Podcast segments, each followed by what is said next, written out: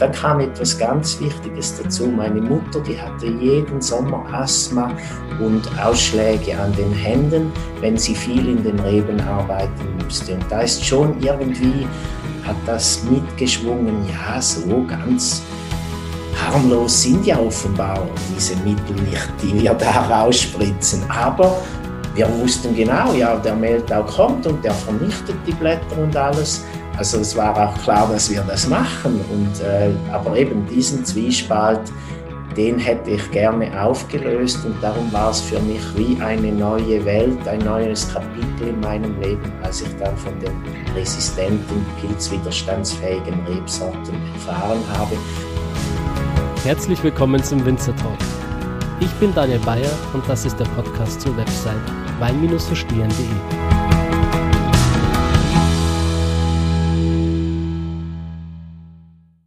Ja, meine Freunde, nachdem wir die letzten Folgen des Thema Piwi vor allem sehr theoretisch betrachtet haben, möchte ich nun ein bisschen mehr Praxisbezug schaffen und dafür habe ich mir heute Fredi Strasser eingeladen. Fredi Strasser ist einer der absoluten Pioniere, wenn es um das Thema Piwi geht und hat schon sehr früh erkannt, dass er seine Reben einmal nicht spritzen möchte.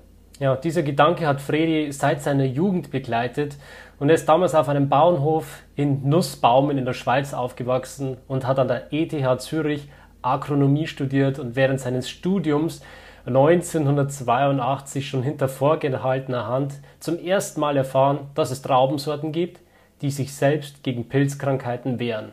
Seit 1998 stehen in seinem Bio-Weingut nur noch Piwi-Sorten. Ja, Freddy Strassers Erfahrungen stützen sich dabei vor allem auf seine Beobachtung, die er seit 1989 in den eigenen und anderen Rebbergen gemacht hat. Bei den weißen Sorten sind es vor allem Solaris, Sauvignon Blanc und Bianca, bei den roten Gewächsen Leon Milot, Macheral Foch, Muscat Bleu, Cabernet Jura und Cabernet Courtois. Ja, ich glaube, ich hätte mir für dieses Interview keinen größeren Experten wünschen können und freue mich heute auf jeden Fall dieses Gespräch euch präsentieren zu dürfen. Wenn euch das Thema weiter interessiert und ihr mehr darüber erfahren möchtet, dann empfehle ich euch auf jeden Fall das Buch pilzresistente Traubensorten von Fredi Strasser und Franziska Löpfe, die das Buch gemeinsam mit ihm geschrieben hat. Äh, ich verlinke euch das Buch, ihr findet es in den Show Notes und könnt es euch dann bei Amazon kaufen. nun aber viel Spaß mit dieser Folge.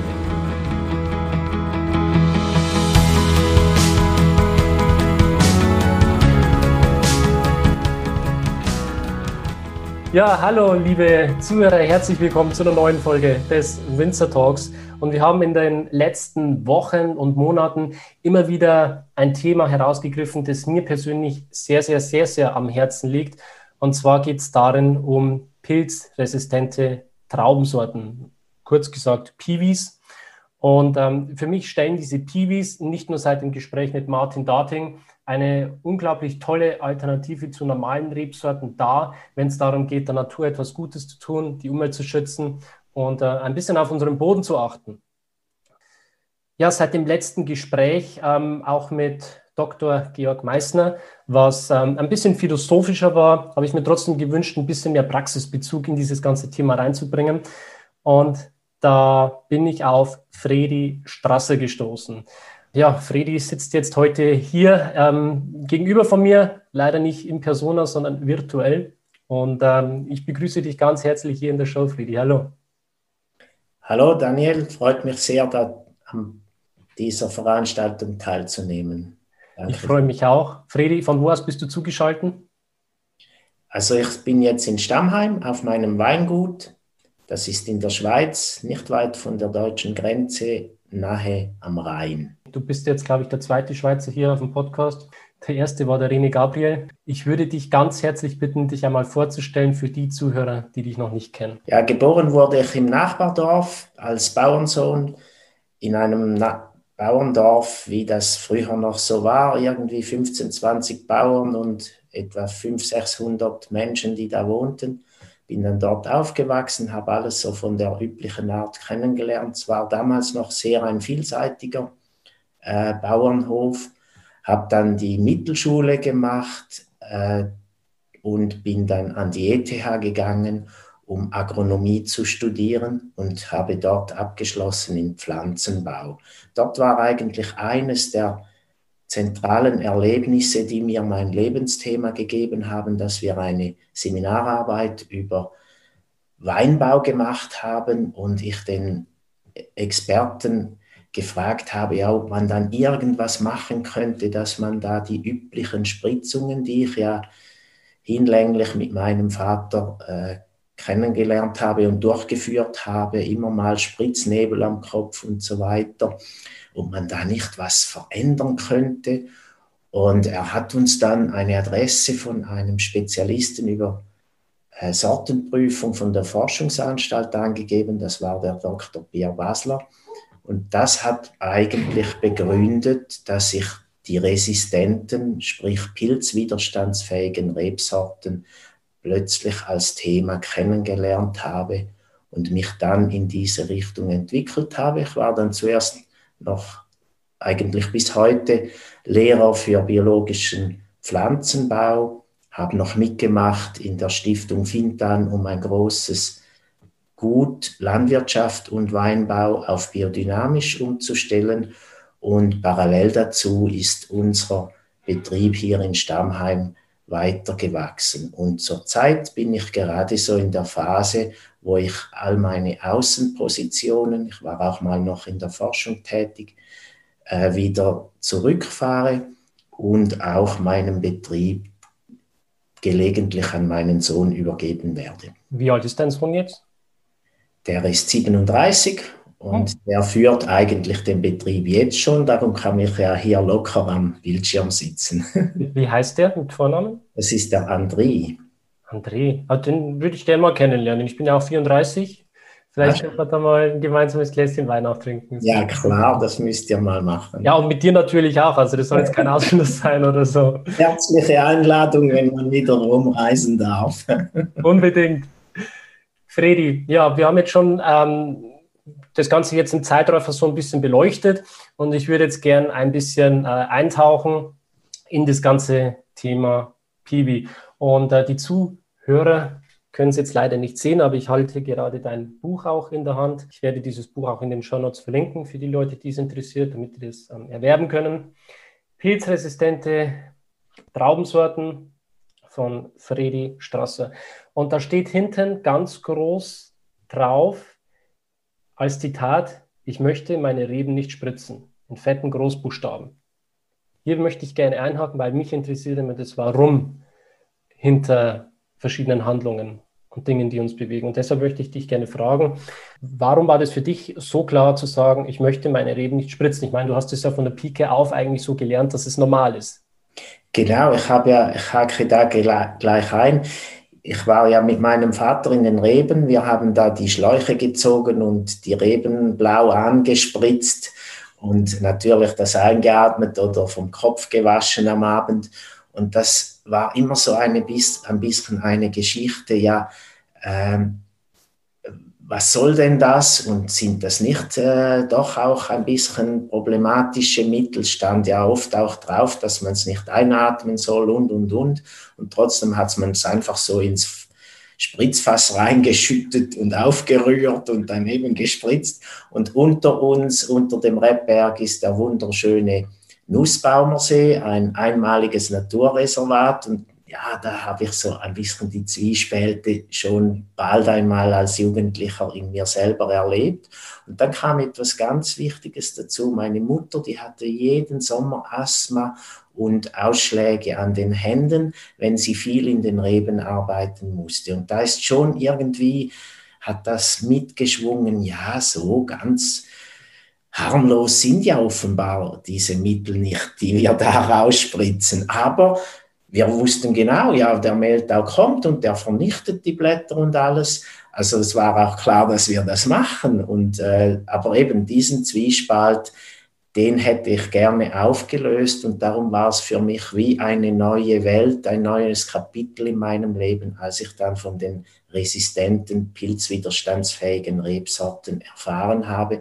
Und heute im Nachhinein muss ich manchmal sagen, ist noch verrückt. Ich wurde irgendwie 3, 24 Jahre alt und wusste nichts von diesen Sorten, obwohl es die schon seit 1750 die ersten Züchtungsschritte gibt. Also man lernt schon sehr wenig von solchen Dingen in der konventionellen Ausbildungslaufbahn. Wir, wir haben schon ein bisschen was über die Geschichte, über die Historie der pilzwiderstandsfähigen Rebsorten gehört im Interview mit Martin Tating. Wer da noch etwas dazu wissen möchte, der darf gerne nochmal zurückgehen zu dieser Folge. Ähm, wie gesagt, möchte ich heute mit dir ein bisschen mehr in die Praxis eintauchen. Mhm. Ähm, als du da als junger Kerl das erste Mal mit diesen Piwi-Sorten zu tun hattest, war das dann auch gleich so, dass du gesagt hast, wow, ähm, die kommen auch geschmacklich an die normalen Rebsorten ran? Ich war daneben bei Dr. Pierre Basler, der hat uns dann die Reben gezeigt und das war wirklich, wow, schau mal, wie gesund die sind, einfach nicht gespritzt und grüne Blätter und wachsen wie wild, weil die ersten Sorten sind ja so Marichal Foch, Leo Mio, Seyval Blanc, das sind noch so ein bisschen urig, urige Sorten, die wachsen noch so ein bisschen wie die Wildrebe, äh, voller Vitalität. Und ich bekam dann äh, einen Wein zu kosten. Der war aus Kleinmenge gekeltert, in Ordnung. Und später habe ich dann eben Guido Lenz kennengelernt, der bereits unter Sonderbewilligung die ersten Zeilen gepflanzt hatte und die ersten Weine auch immer noch Kleinkälterung gemacht hat. Und die habe ich dann mit einem ganz äh, treuen, guten Winzerkollegen, Freund gekostet und der hat mir gesagt, Freddy, da muss man noch ein bisschen feilen, wenn es dann mal einen Tank voll gibt. Das ist eine gute Sorte, die kannst du pflanzen. Und dann habe ich mich dahinter gemacht. Also das war natürlich ein intensiver Prozess des Zweifelns und des Muthabens. Aber wir haben es dann eigentlich auf diesem Wege gefunden. Doch, das wagen wir jetzt. Was waren so die größten Hürden auf diesem Weg? Der, die erste größte, größte Hürde war, dass die Sorten verboten waren. Die waren nicht in der äh, eidgenössischen Sortenliste gelistet. Äh, und darum durfte man sie gar nicht anbauen. Und ich musste dann eine Sonderbewilligung äh, vom Bundesamt für Landwirtschaft, vom kantonalen Weinbaukommissär und von weiteren Stellen haben, um überhaupt versuchsmäßig zusammen mit Bier Basler solche Sorten anzubauen. Und ich hatte dann die Bewilligung, immer vier Reihen von jeder Sorte zu pflanzen. Und ich bin sehr ein vergesslicher Mensch. Es waren dann statt vier Reihen plötzlich 14 Reihen. Und äh, so haben wir uns da reingepirscht. Gab aber auch schlaflose Nächte, weil ich wusste von einem Kollegen in Genf, dem haben sie mal mit Polizeieinsatz Reben gerodet. Gott, oh mein Gott dann jemanden kennengelernt in meinen Biokursen an der Landwirtschaftsschule, die ich geleitet habe, war äh, ein, einer, der im nationalen Parlament saß, ein Biobauer, und der hat dann dafür gesorgt, dass man dieses Verbot äh, aus der Verordnung rausgestrichen hat. Und es ist noch faszinierend. Es musste ein einziges Wort geändert werden, nämlich das Wort zwingende Rebsortenliste musste umgewandelt werden in empfehlende Rebsortenliste, was dazu geführt hat, dass man eigentlich sogar Zuchtlinien und alles Mögliche pflanzen darf nun in der Schweiz. Und dann war der Weg geebnet.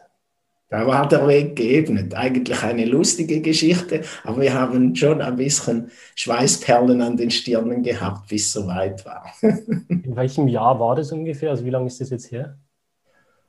Oh je, jetzt müsste ich mein Buch konsultieren. jetzt habe ich wirklich ein schlechtes Gedächtnis. Ich würde mal sagen, so 3,94. Weil die erste Pflanzung habe ich 89 gemacht. Es sind jetzt ein paar Jahrzehnte auf jeden Fall äh, ins Land gezogen. Ja. Was würdest du sagen, hat sich seitdem verändert, seitdem wirklich der Weg auch geebnet wurde? Also Anfänglich war es natürlich noch eine Geschichte von uns äh, verwegenen äh, Unbelehrbaren, die da an diese Sorten glauben. Und dann hat es immer mehr Kreise gezogen, die doch ein bisschen interessiert waren und äh, sich über den Spott nicht mehr so äh, äh, amüsiert haben über diese Sorten, sondern interessiert waren. Und dann kam langsam aber sicher die Züchtung in Schwung und einer der ganz weit vorangehenden war Silvia und Valentin Plattner. Die haben einfach dann plötzlich gute Sorten äh, für uns gezüchtet. Und äh, so hat sich das immer ein bisschen verbreitert. Natürlich, die Liberalisierung hat sehr geholfen, weil jetzt konnten die Winzer wirklich auch mal ein Stücklein pflanzen von diesen Sorten. Und so der Durchbruch habe ich vor etwa zehn Jahren erlebt, als plötzlich ein Symposium war über Züchtung von resistenten Sorten und ich habe meine, meinen Augen nicht getraut, als ich da plötzlich etwa zwölf oder vierzehn Züchtungsinstitute weltweit versammelt sah an diesem Symposium, die alle neue Sorten auf, äh, aufgetischt haben. Und da habe ich gesehen, jetzt ist Schwung in der Sache, jetzt interessiert es die Züchter und es beginnt auch den Markt zu interessieren. Und heute würde ich sagen, ist es gelungen, auch einen schönen Teil der Menschen, die am Markt dann Wein kaufen, immer mehr für diese Sorten zu sensibilisieren. Und ich denke, man darf jetzt sagen, die Piwis sind im Kommen. Mhm ja, alle Menschen, die irgendwie vor dem Ladenregal stehen und eine nachhaltige, gute Entscheidung, eine gute Kaufentscheidung treffen wollen, ähm, verlassen sich immer so auf das Bio-Siegel, vielleicht auch Demeter. Ähm, würdest du sagen, das ist der heilige Gral? Das sollte man machen, um was Gutes zu tun? Oder lohnt sich ein bisschen ja, tiefer einzusteigen in die Materie und unabhängig davon, welches Siegel auf der Flasche draufsteht, zur Piwi-Sorte zu greifen?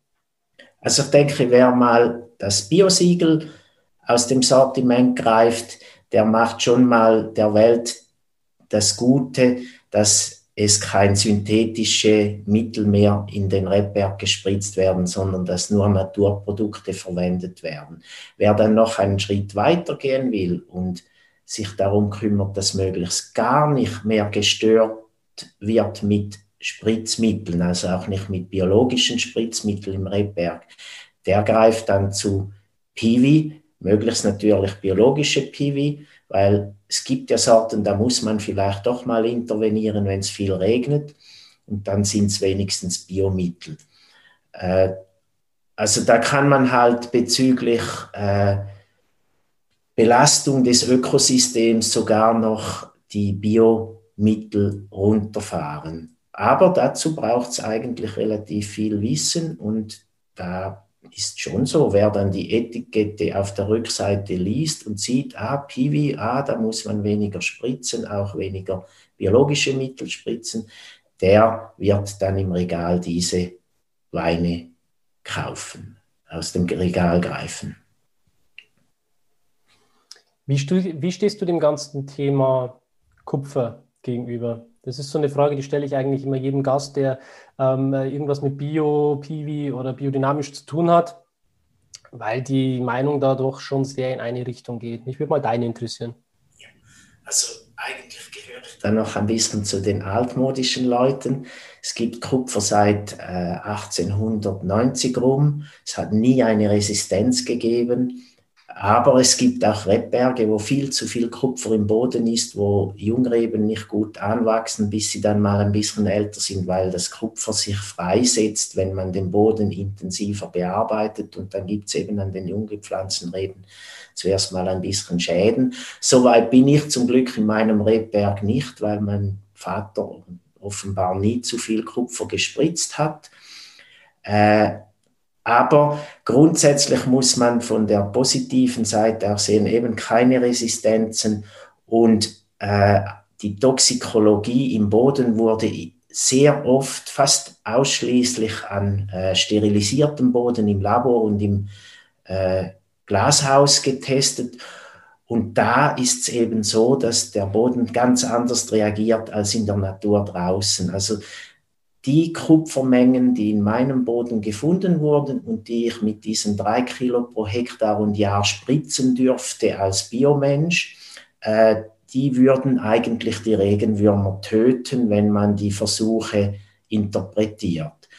Nur ist es jetzt so, wir finden in meinem Boden, in meinen Reben immer sehr viele Regenwürmer und unterdessen hat ja die Forschung das sogar publiziert, dass diese ursprünglichen mit sterilisiertem Boden gemachten Versuche nicht auf die Praxis übertragbar sind. So gesehen könnte man eigentlich sagen, ja, Kupfer können wir jetzt gut nochmals 50 oder 100 Jahre brauchen auf den Böden, die nicht zu stark belastet sind.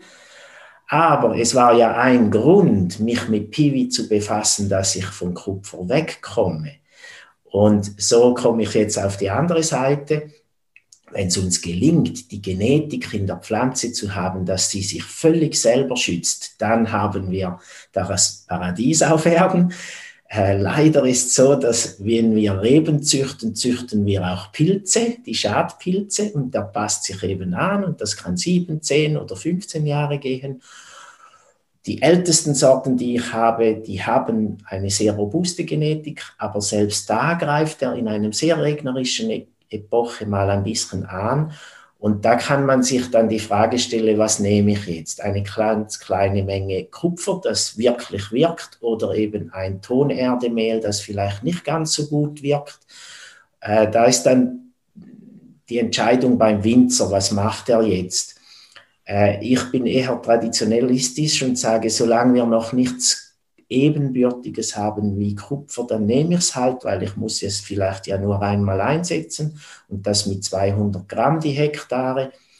Und äh, hoffe aber darauf, dass diese Mittel, die im Test sind, da gibt es ja Gerbstoffe aus Rinden und anderen äh, Hölzern, die äh, den falschen Mehltaupilz wirklich bekämpfen und die sind jetzt in der Pipeline, dass sie dann auf den Markt kommen. Und wenn da mal etwas Ebenbürtiges da ist, dann bin ich sofort dabei, vom Kupfer wegzukommen. Vielen Dank für die sehr, sehr aufschlussreiche Antwort. Das war wirklich eine Antwort mit Praxisbezug, weiß ich sehr zu schätzen. Und ähm, wir sind gerade schon mal über das Thema Bodenfruchtbarkeit gestolpert. Auch ein Thema, das äh, ich mit Dr. Georg Meißner schon äh, sehr ausführlich erläutert habe, was sehr interessant ist. Und ähm, beim äh, Durchlesen deines Buches bin ich da auf einen interessanten Satz gestoßen. Und ähm, ich strapaziere jetzt mal einfach deine, deine Nerven ein bisschen, indem ich dir eine Frage stelle. Und zwar, wie würdest du folgendem Satz einem Kleinkind erklären? Das ist ein Satz aus deinem Buch.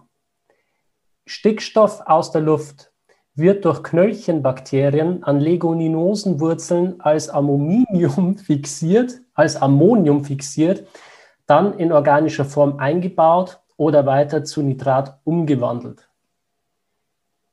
Ja, das ist jetzt die Erklärung für Leute wie dich, die diesen chemischen äh, Schritten folgen können. Ein Kleinkind, da würde ich viel, viel bildlicher vorgehen, würde sagen, schau mal, wie die Sonne jetzt da auf diese Klebpflanze scheint.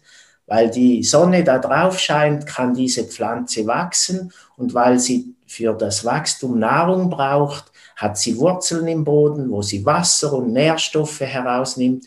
Und weil sie gewisse Nährstoffe gar nicht selber aus dem Boden nehmen kann oder aus der Luft im Boden nehmen kann, gibt es so kleine Tierchen, die heißen Bakterien, die gehen an die Wurzeln ran, werden von der Leguminose schön behütet in ein Nestchen reingenommen und können dann für diese Pflanze da in der Wurzel Nährstoffe, man sagt dem dann Stickstoff, äh, in, hineinnehmen und die Pflanze kann das brauchen, um groß und kräftig zu werden.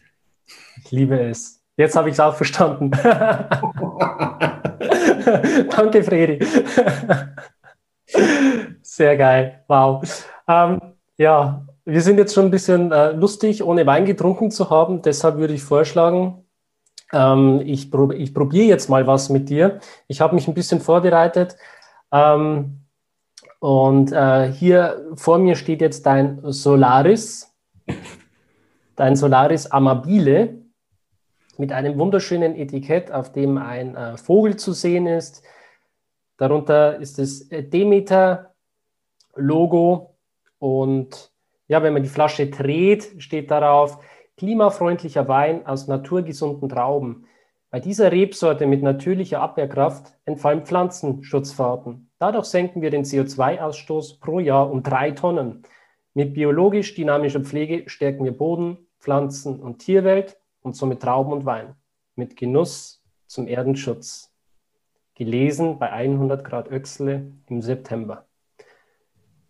Rund 13 Prozent Alkohol und man soll den Wein bei 10 Grad servieren. Ich glaube, das ist mir ganz gut gelungen. Ich habe den Wein vor, ja, vor einer halben Stunde aus dem Kühlschrank raus. Also ich glaube, der müsste jetzt äh, von der Temperatur her passen. Bevor wir jetzt gleich auf die Macher des Weins eingehen, wie du diesen Wein erzeugt hast, würde ich sagen, wir schauen uns erstmal an, wie sich der Wein hier ja, im Glas präsentiert, in der Farbe. Ich würde sagen, das ist so ein ja, helles Zitronengelb. Man hat jetzt keine äh, grünen Reflexe oder ähnliches, sondern es ist wirklich eine sehr, sehr schöne, klare Farbe. In der Nase, finde ich, hat man so äh, einen schönen grünen Apfel und so eine leicht steinige Komponente. Ich weiß nicht, ob du dich da äh, mit anschließt. Was ich sehr schön finde, by the way. Ein bisschen mineralisch. Was ich nebst dem Apfel auch noch rieche, ist so fast ein, ein bisschen Richtung Holderblüte. Hm. Eine florale Note, absolut. Und am Gaumen ist der Wein unglaublich saftig. Also da hat man wirklich das Gefühl, man presst irgendwie so äh, so einen Apfel oder so einen Pfirsich aus und hat es dann wirklich am Gaumen. Eine sehr, sehr schöne Frucht und eine mittlere Säure. So hätte ich den Wein jetzt beschrieben. Gehst du damit? Ja. Äh, habe ihn auch probiert. und ich würde mal einsteigen da, dass wir den mit etwa 20 Gramm Restzucker, also wir stoppen die Gärung, indem wir äh, den Wein wieder in den Kühlraum stellen, damit die Hefe äh, nicht mehr weiterarbeiten kann. Und der hat relativ viel Süße, das spürt man auch. Aber damit die Süße nicht plump ist, machen wir keinen biologischen Säureabbau, hm. sogenannte zweite Gärung. Das heißt, wir lassen die Säure so, wie es aus dem Rebberg reinkommt, und das ist dann zwischen 7,5 bis 8 Gramm Säure je nach Jahr. Und das ist ja eigentlich für uns in der Schweiz sehr hoch, aber das bringt dann die wunderbare Polarität zwischen Säure und Süße, sodass sehr viel Spannung im Gaumen entsteht.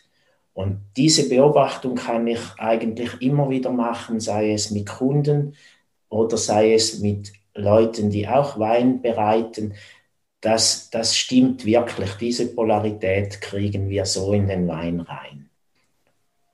Ich versuche das gerade so ein bisschen zu vergleichen mit einer normalen Rebsorte.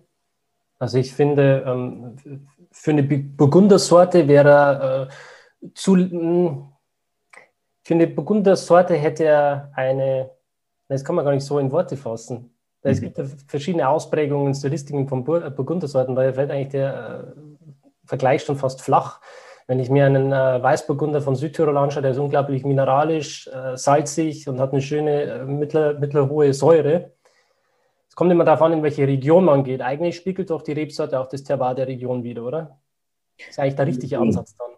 Also auch bei Solaris erlebe ich unterschiedliche Ausprägungen. Einerseits die Handschrift des Winzers, andererseits die, die Gegend und der Boden. Das ist eigentlich für jede Sorte eine Tatsache. Also ich finde es unglaublich ausbalanciert, ausgewogen. Dadurch, dass ich äh, viel Moselweine trinke, bin ich jetzt der, der Süße her gegenüber sehr, sehr tolerant und merkt es gar nicht so, aber er ist auf jeden Fall nicht ganz trocken und hat einen wahnsinnigen Trinkfluss. Also, genau. Das ist eigentlich auch die Idee. Äh, vielmals an der Theke stehen da ein, ein Pärchen, Mann und Frau und die probieren den Wein und traditionalistischerweise sagt dann der Mann, ja, ist ein bisschen süß und die Frau sagt, oh, so schön. Und dann bestellt dann, wenn die Frau genug mutig ist, bestellt sie selber mal eine Kiste und dann gehen die und nach ein paar Monaten stehen sie wieder an der Theke und dann sagt sie, ja, ich muss wieder eine Kiste haben, er hat mir allen weggetrunken. Das ist so ein Witz, den ich gerne erzähle, weil der Stolz der Männer ist ja eben, dass man nicht allzu süß trinkt, ja. aber die, die Säure, die macht es eben, dass der Wein spannend bleibt. Ganz genau. Spannend im wahrsten Sinne des Wortes. Es erzeugt die Spannung im Wein. Mhm. Äh, der Wein wird dadurch nervig.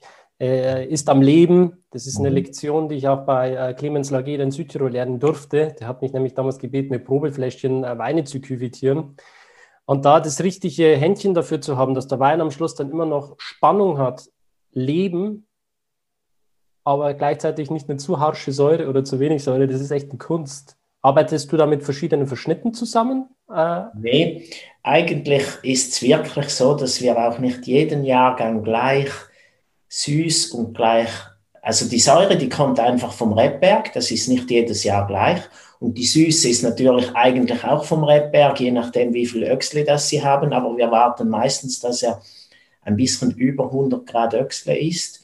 Äh, das würde ja dann eher zu viel Alkohol geben, wenn ich das durchkehre. Und nachher die Restsüße, circa 20 Gramm, das variiert dann, wie schnell ich es hinkriege, die, die Hefe zu bremsen im Kühlraum.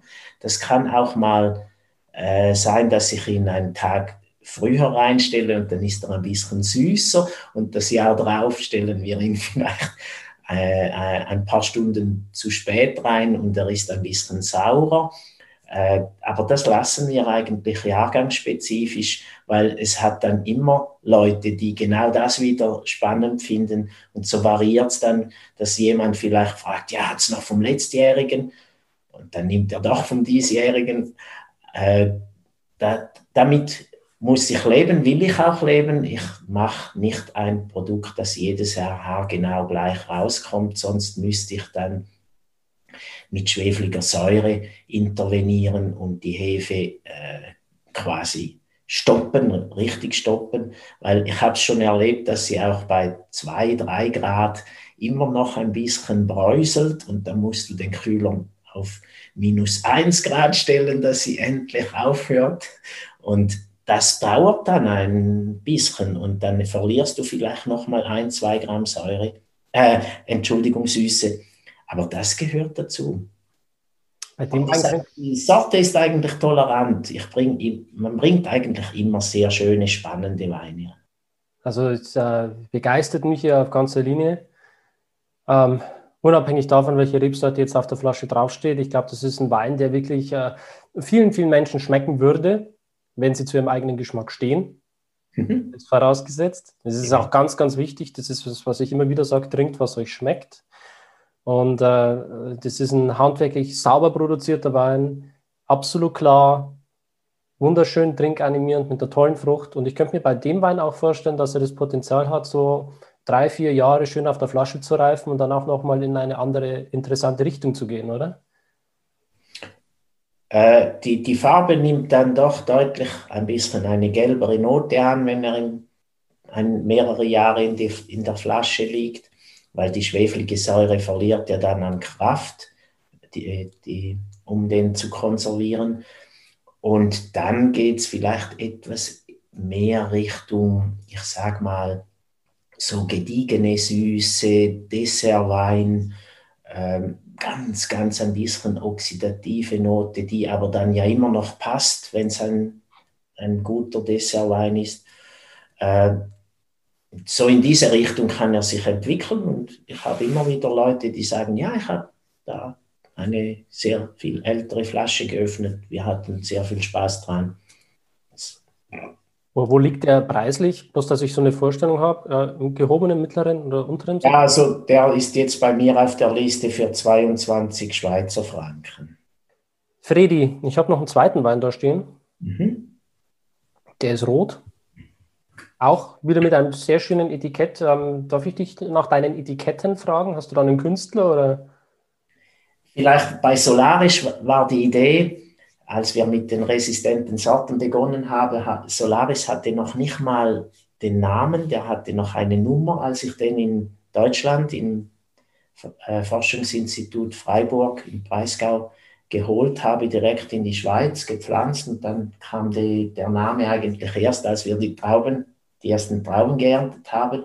Und das war dann für uns so wie, die Idee war wie Phönix aus der Asche. Da hat mir eine Künstlerin so einen Fantasievogel gezeichnet, der unten aus dem etwas dunkleren aufsteigt zur Sonne. Also das war das Symbol. Das war eine Künstlerin, die andere Künstlerin, die macht so Aquarells und zum Beispiel bei Cabanero ist so wie ein Löwe, der zu tief in das Fass blickt und das oben die, die Augen des Löwen und seine schon ein bisschen angerötete Nase. Und beim Muscanero war wieder die Künstlerin am Werk, die eben Solaris-Etikette gemacht hat. Das sind eigentlich Brösch-R äh, ähm, Bilder, die sie gestaltet. Und da habe ich eben mal den Schwalbenschwanz ertappt, wie er mir an die duftenden Muscat Bleu Trauben gegangen ist. Und das war dann die Idee fürs Sujet. Ich habe mir schon eingeschenkt, und zwar von deinem Cabanero. Mhm. Ich habe den Wein Cora Wient, wie man auf Neudeutsch sagt. Das heißt, ich habe den Korken nicht rausgezogen, sondern mit äh, Cora von Craig Lamprecht, der hier auch schon auf dem Podcast war, lediglich eine kleine Menge entfernt, um zu sehen, wie sich der Wein auch dann äh, entwickelt. Weil es wäre mir jetzt zu schade für die äh, Kostprobe, den ganzen Wein aufzumachen. Ähm, ich möchte es ein bisschen beobachten. Jetzt haben wir hier farblich auf jeden Fall schon ein bisschen was anderes im Glas. Also es ist eine tief dunkle, rubinrote Farbe, wirklich sehr kräftig. Und in der Nase würde ich sagen, hat man so ähm, dunkle Waldbeeren, es geht in eine Brombeerrichtung rein, es geht in eine Schwarzbeer-Heidelbeerrichtung rein.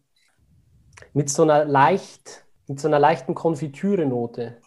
Also so eine leichte Fruchtsüße, die da schon in der Nase mitschwingt.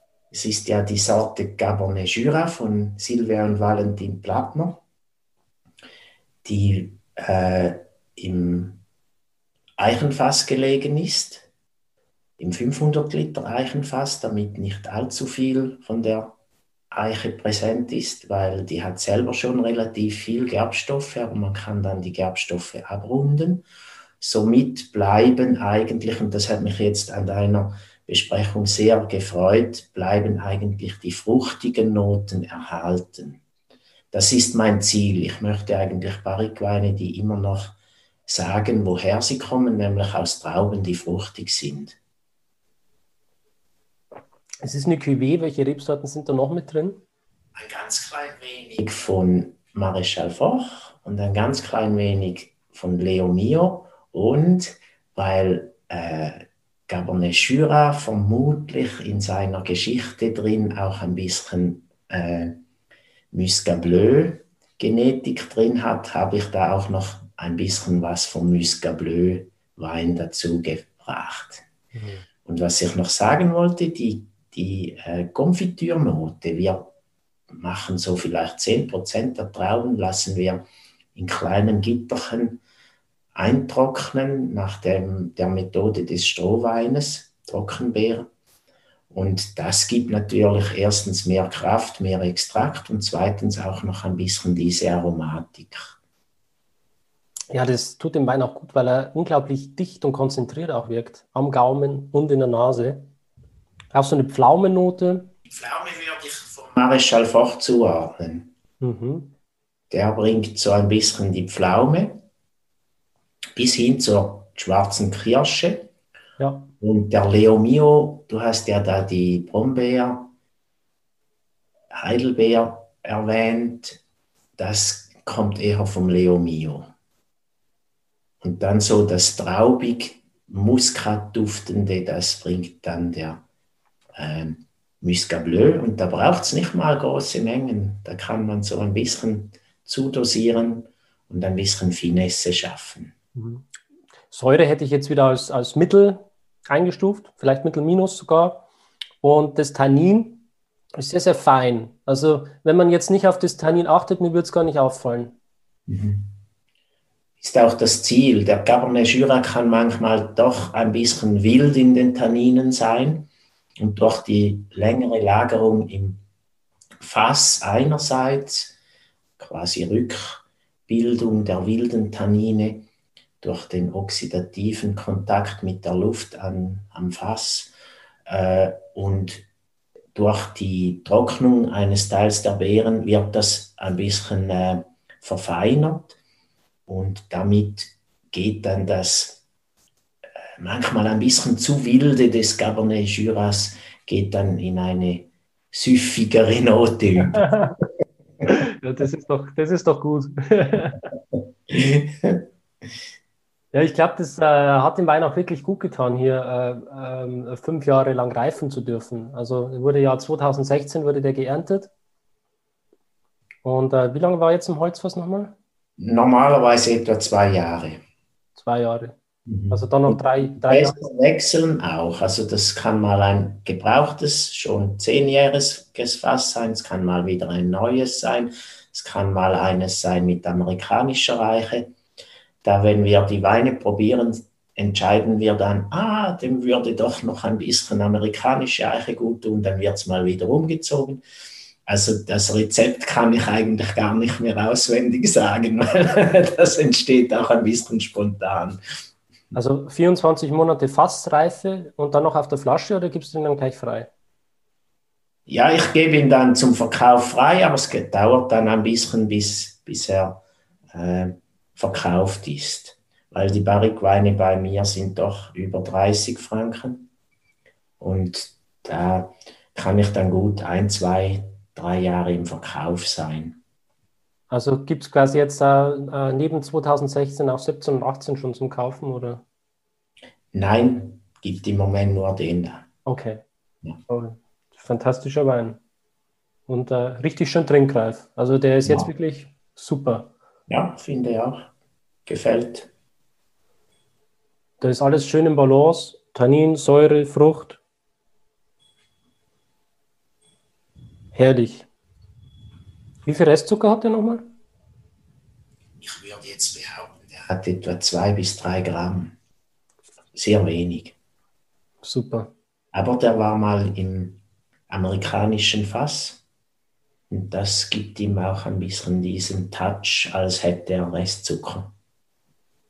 Von, von, den, von der amerikanischen Eiche. Kann man die Weine auch in Deutschland kaufen? Nein, wir sind natürlich nur auf dem hiesigen Markt tätig, weil wir sind ja nicht so ein großes Weingut mit 8,5 Hektar. Und äh, wir haben auch ein paar größere Abnehmer, die wir mit anderen Weintypen dann beliefern. Und so ist eigentlich äh, die Situation so, dass wir gar nicht in den Export gehen können. Und wenn dich die Leute direkt anschreiben, geht das dann oder? Das Problem war immer wieder, dass wir viel Flaschenbruch hatten. Ich habe jetzt entdeckt, dass wenn ich es wirklich direkt nur über die Post versende, dass es dann glimpflich ankommt, wie wir das jetzt bei dir erlebt haben. Auf jeden Fall super funktioniert, ja. Gott sei Dank. Eine Zeit lang kam jede Lieferung mit Flaschenbruch zurück. Wahrscheinlich auch, weil es mit Kurierdiensten gearbeitet wurde. Ja, also das sind auf jeden Fall Weine, die man probiert haben muss. Bin jetzt schon großer Fan davon. Mhm. Richtig schön. Das ist genau mein Geschmack. Ja, Fredi, ähm, vielleicht steigen wir nochmal ein bisschen ein in das Thema Piwi-Sorten. Hast du eine Lieblings-Piwi-Sorte? Also ich bin ja ein bisschen stark im Anbau von Muscat Bleu, weil die uns immer so gefallen hat. Und ich muss ehrlich gestehen, eigentlich ist schon meine liebste Sorte. Wir haben auch sehr viele verschiedene Weine aus dieser Sorte gemacht wenn ich dann das Jahr erlebe und vor allem auch die Weinlese, äh, wo halt äh, Wespen, Bienen, äh, Schmetterlinge und auch die Kirschessigfliege äh, oder auch wenn es mal Regenschauer gibt, platzende Beeren, äh, uns dann doch noch ziemlich Arbeit bereiten bei der Weinlese, obwohl wir sogar jetzt äh, Spezialnetze haben, um die zu schützen, dann muss ich sagen, dann bist du ein paar Tage nicht mehr ganz so Fan. Aber wenn dann das wieder gärt und so wohl duftet im Keller und so, dann muss ich schon sagen, das ist eigentlich meine Fansorte. Gibt es eine Sorte, wo du sagst, die hat ein großes, großes Potenzial, wird aber noch zu wenig beachtet? Ja, genau. Eigentlich völlig Unbeachtet jetzt, weil es viele Neuzüchtungen gibt, ist eine alte und sehr, sehr robuste und äh, als Wein, wenn man weiß, wie man die Rebe kultivieren muss und den Wein dirigieren muss, eigentlich viel Potenzial hat, auch für verschiedene Weine Potenzial hat, früh gelesene oder spät gelesene, tiefe Weine oder eben fruchtige, jünger, äh, äh, frischer geerntete Trauben, äh, die dann einen etwas einfacheren Wein, aber einen süffigen Wein geben. Da spreche ich von der Sorte, der alten Sorte Seeval Blanc. Man höre und staune. Und äh, eigentlich ist sie, wird sie zu wenig beachtet. Und man muss wissen, wie man mit ihr umgeht. Sie kann natürlich sehr viel tragen und sie kann sehr im äh,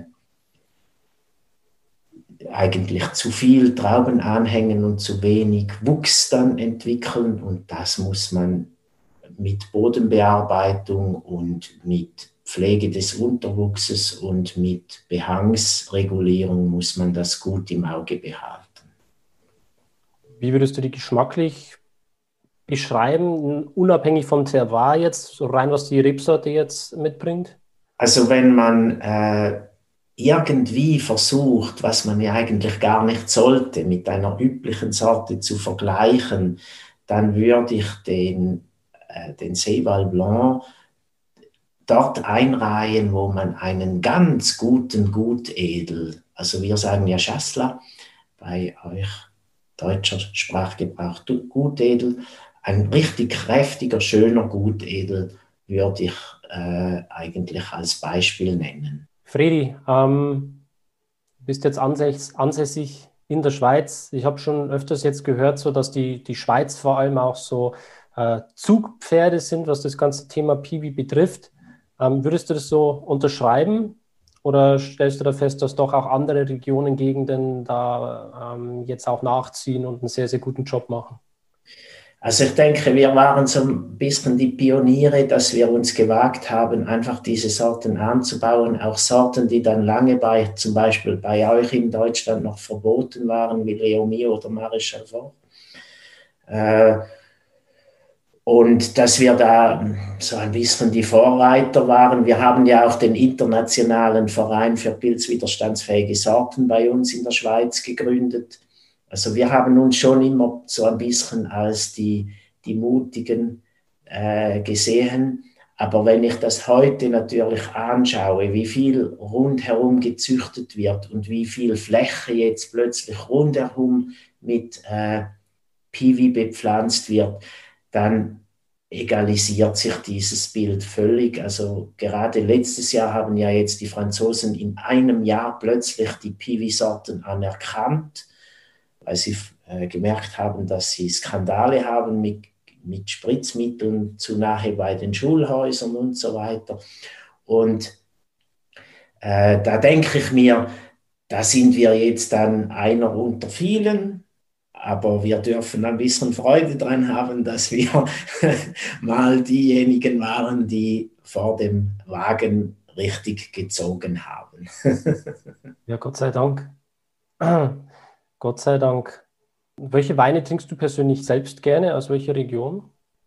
Ja, als Winzer ist man ein bisschen dazu verführt, immer seine eigenen Weine zu probieren. Aber ich muss sagen, ich habe auch ganz gern mal einen Wein aus Italien, ganz gern mal einen Wein aus Frankreich äh, oder auch einen richtig kräftigen Wein aus Österreich.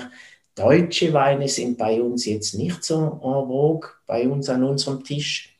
Ich weiß selber nicht warum. Wir hätten ja nicht weit über die Grenze, nur drei Kilometer nach Stein am Rhein und dann rüber.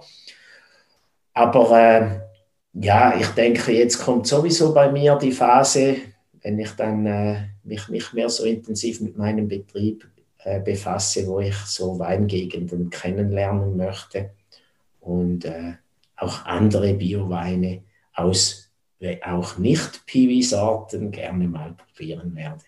Und da bin ich dann nicht zu dogmatisch.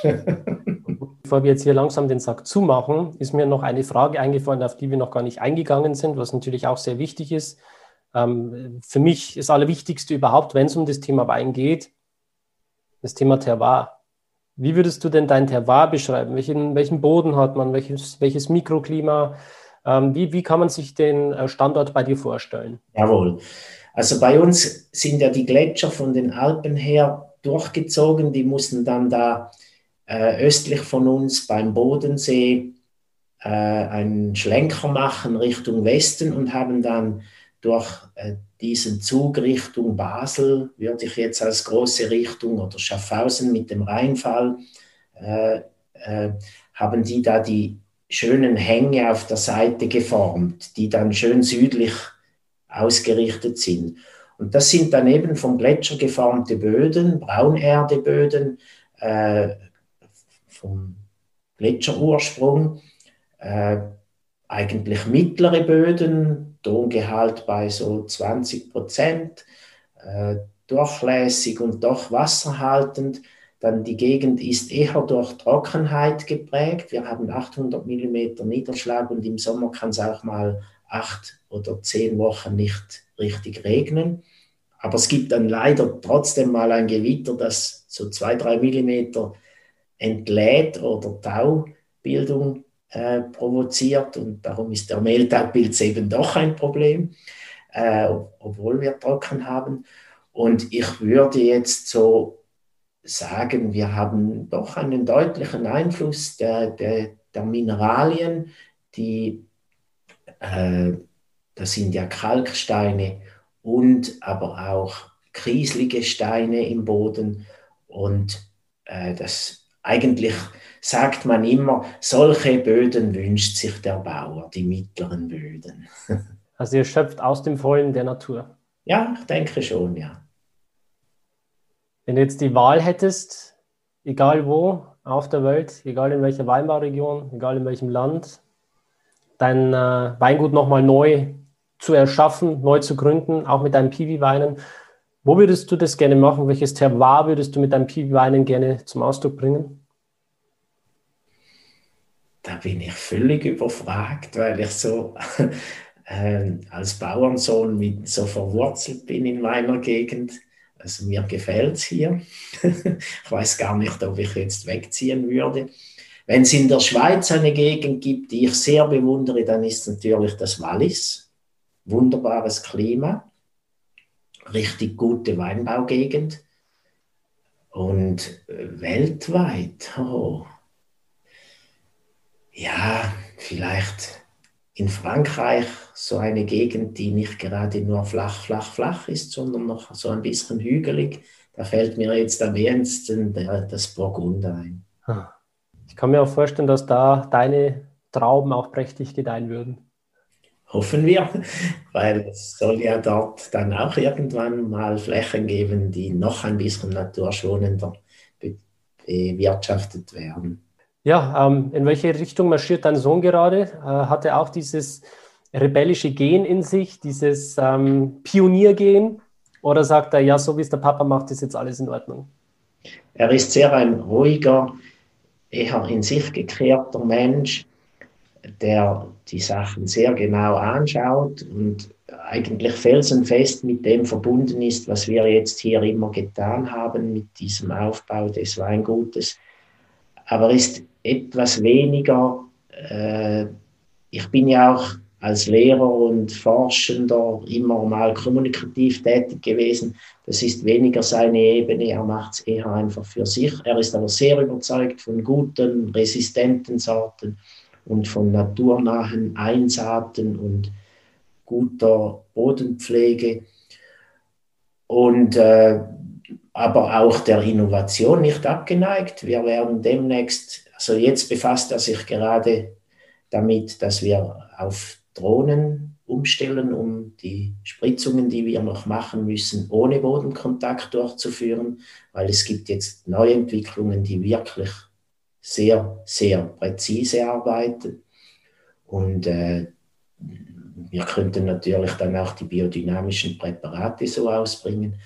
Und da ist ja jetzt wieder er derjenige, der, äh, der auf der Innovationsschiene arbeitet. Aber das macht er ganz ruhig so vor sich hin. Wow, also das mit der Drohnentechnik ist auch interessant. Das höre ich jetzt zum ersten Mal hier im Podcast. Ja. Mir ist bewusst, dass es das gibt. Ja. Aber vielleicht möchtest du das Thema noch mal kurz ähm, für die Zuhörer ähm, äh, kurz ansprechen, die noch nie was davon gehört haben?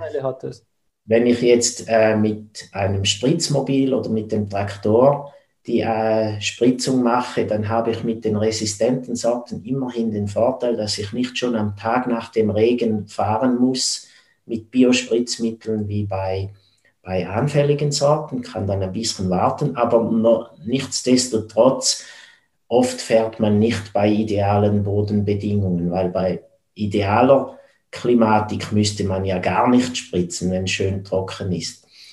Und da hat uns natürlich gefallen, dass wir mit der Drohnentechnik äh, wenige Zentimeter über den Reihen fliegen und die, die Spritzung von oben erfolgt. Also es wird dann so runtergeblasen und macht wieder so einen Flow nach oben unter die Blätter.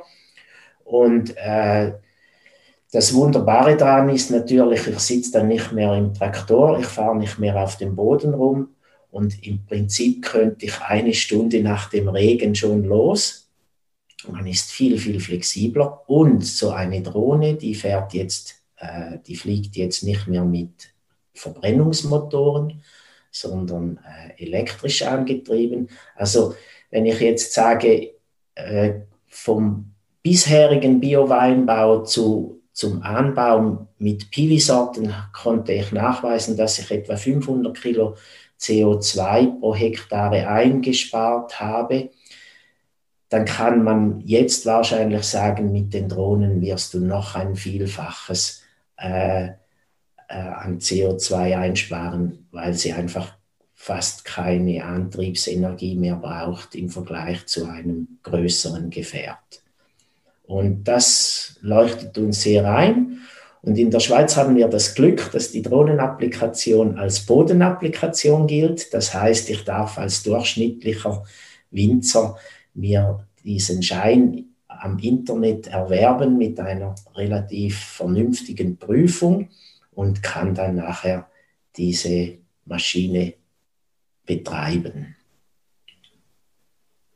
Das klingt sehr, sehr spannend sehr innovativ. Also ich bin echt äh, begeistert, wie viel man dann trotzdem auch noch mal rausholen kann. Äh, unglaublich. Also ja, Drohnen machen es möglich. Sind wahrscheinlich mittlerweile auch preislich äh, erschwinglich, äh, beziehungsweise erschwinglicher als noch vor ein paar Jahren, oder?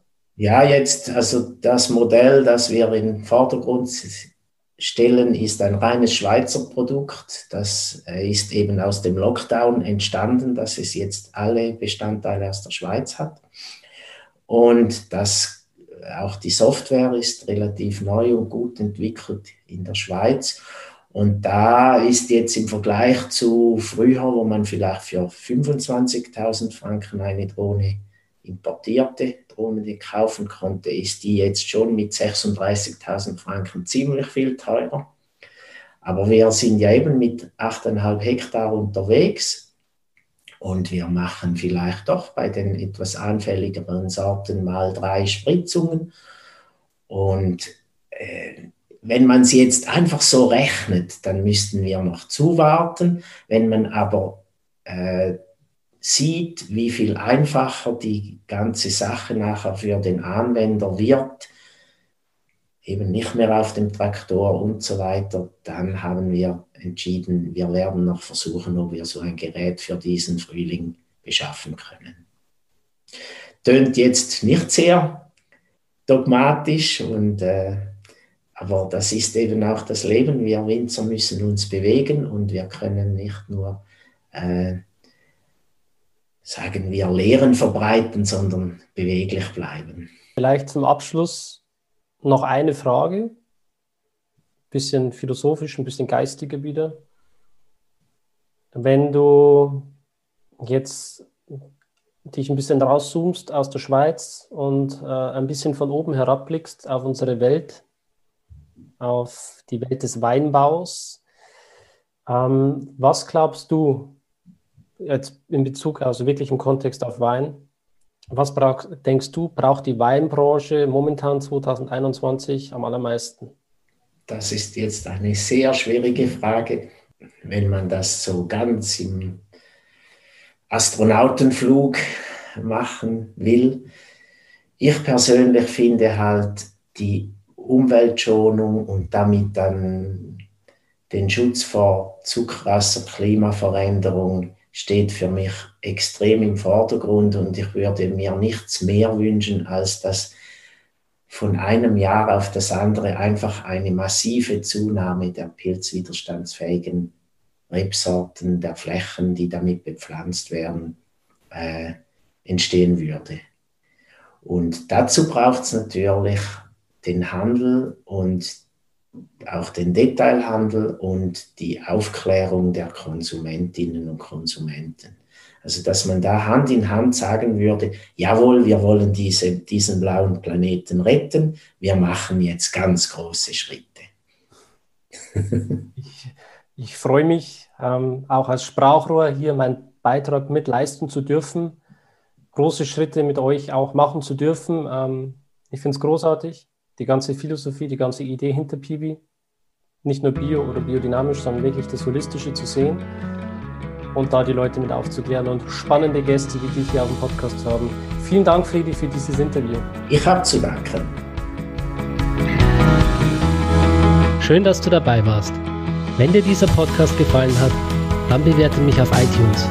Wenn du Fragen hast oder mehr Informationen zum Thema Wein suchst, dann schau auf meiner Website wein-verstehen.de vorbei. Bis zum nächsten Mal.